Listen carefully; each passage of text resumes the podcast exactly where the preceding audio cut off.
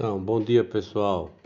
É, retomando aqui ainda o capítulo 7, falando sobre revoltas na Primeira República, a gente na aula anterior falou sobre algumas dessas revoltas. Começamos falando das revoltas de cunho religioso, né, que é o chamado messianismo, da revolta encabeçada por Antônio Conselheiro, que é a revolta de Canudos e falamos também um pouquinho da revolta do contestado, que há também uma certa conotação religiosa, né? entre Paraná e Santa Catarina, numa disputa ali é, de uma região chamada de contestada, disputada entre esses dois estados, e foi nessa localização geográfica que ocorre o contestado, né? liderada aí também por questões religiosas, né? por questões que levam a, a, a essa conotação de cunho religioso. É o monge José Maria morto nessa região, né?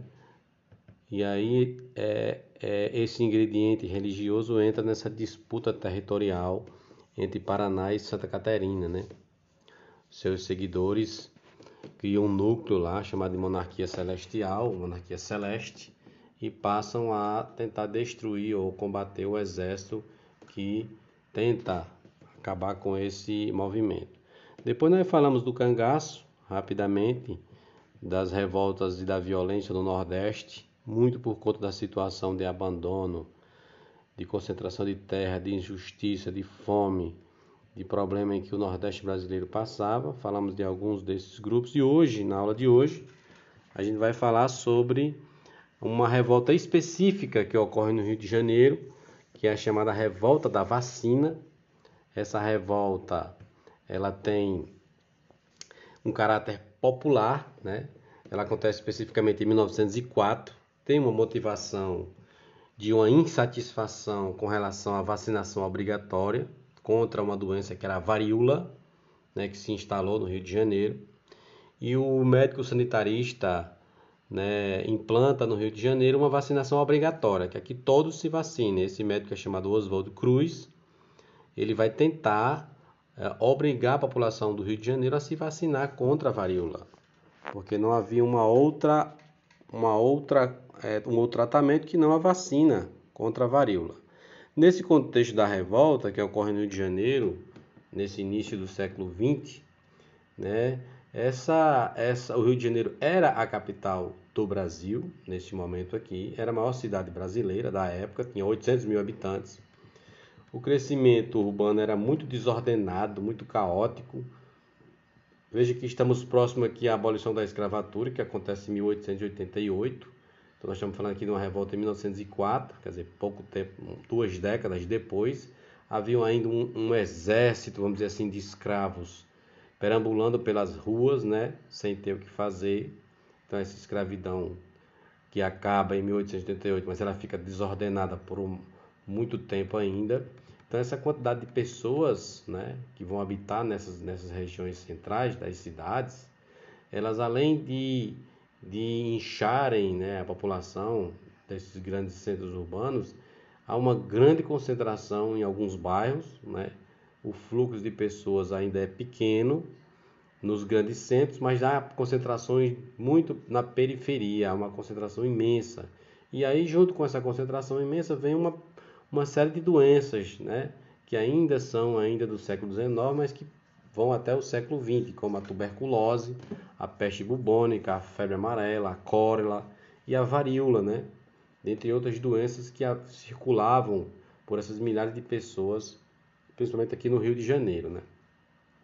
Então há números aqui de muitos óbitos, né? 4 mil pessoas morrem de febre amarela, 3 mil de varíola, 2 mil de malária, depois de tuberculose. Então o Rio de Janeiro estava uma situação de, de, de, de, de crise sanitária enorme, né? o que afastava muitas pessoas de vir para cá, afastava comerciantes, afastava toda a questão do comércio do Rio de Janeiro.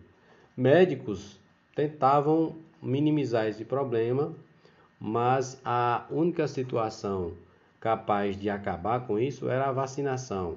E o médico sanitarista Oswaldo Cruz, então, tenta uma vacinação obrigatória. É, esse processo de vacinação obrigatória, né, moderno, é que vai causar a chamada revolta da vacina, né?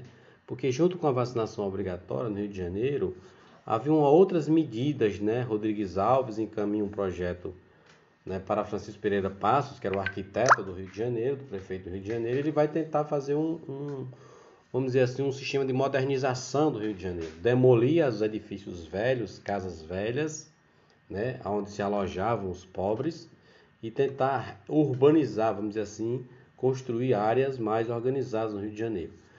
O alvo desses, dessa, dessa reforma, vamos dizer assim, arquitetônica do Rio de Janeiro, foi principalmente os lugares onde esses povos moravam, né? que eram os cortiços, as residências coletivas, com mais de, de dezenas de pessoas. Né? Esses locais foram destruídos e foram ali dado espaço a longas avenidas com padrões europeus. Né? Isso vai causar uma revolta ainda maior no Rio de Janeiro. Então, aliada a isso, a ideia de uma, de uma vacinação obrigatória, que vai afetar diretamente os pobres, né? que formam uma classe ali de comerciantes, né? de pessoas que fazem pequenos serviços, mas essa forma autoritária que foi conduzida, isso acabou causando uma série de problemas. Então, esse projeto sanitarista de Oswaldo Cruz, de vacinar obrigatoriamente as pessoas, vai dar margem a uma série de revoltas no Rio de Janeiro. Essas campanhas sanitaristas, né, é, vamos dizer assim, três campanhas né, que foram organizadas a partir de 1904, afetam diretamente a população do Rio de Janeiro, que é contra a varíola, contra a febre amarela e contra a peste bubônica. Né? Então, essas brigadas, vamos dizer assim, de homens da prefeitura do Rio de Janeiro que iam para as ruas, eram chamados de mata-mosquito, e além de invadirem as casas, queriam obrigar as pessoas a se vacinarem.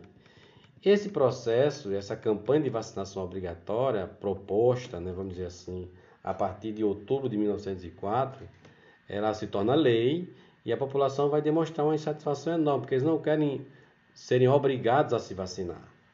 Então foi criada, por exemplo, uma liga contra a vacinação obrigatória.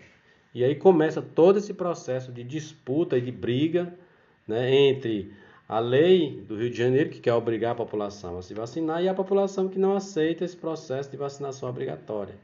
Então, daí saem manifestações violentas, né, confrontos violentos entre o, o, o, aqueles que comandavam o processo de vacinação e a população insatisfeita que não aceitava. Então, ocorrem saques públicos, vandalismo, troca de, de, de, de de farpas entre os manifestantes.